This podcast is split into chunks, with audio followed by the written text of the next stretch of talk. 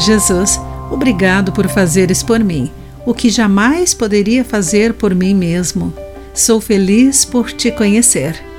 Olá, querido amigo do Pão Diário, muito bem-vindo à nossa mensagem de esperança e encorajamento do dia.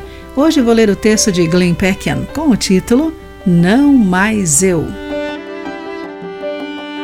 No verão de 1859, Charles Blondin tornou-se a primeira pessoa a cruzar as cataratas do Niágara numa corda bamba, algo que repetiria centenas de vezes. Certa vez, ele fez isso carregando o seu empresário Harry Colgord em suas costas. Blondin o instruiu: olhe para cima. Você não é mais Harry. Você é Blondin. Se eu inclinar, incline também. Não tente se equilibrar. Se você fizer isso, morreremos os dois. Paulo, em essência, disse aos cristãos na Galácia: Você não pode viver de maneira agradável a Deus a não ser pela fé em Cristo. Mas aqui está a boa notícia: você não precisa nem tentar. Nenhuma tentativa de merecer o favor de Deus será suficiente.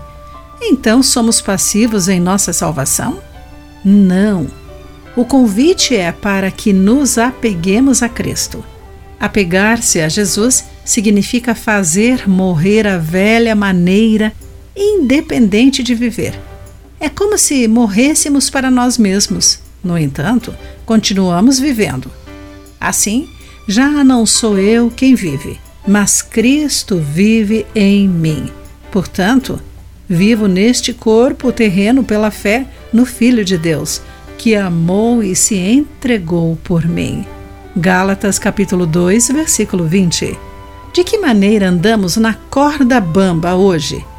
Deus não nos chamou para sair desta corda em direção a Ele, mas nos chamou para nos apegarmos a Ele e caminharmos em Sua presença. Querido amigo, como parar de tentar agradar a Deus sozinho? Em qual área você precisa se apegar a Jesus hoje, confiando em sua justiça? Pense nisso. Eu sou Clarice Fogassi e essa foi a nossa mensagem do dia.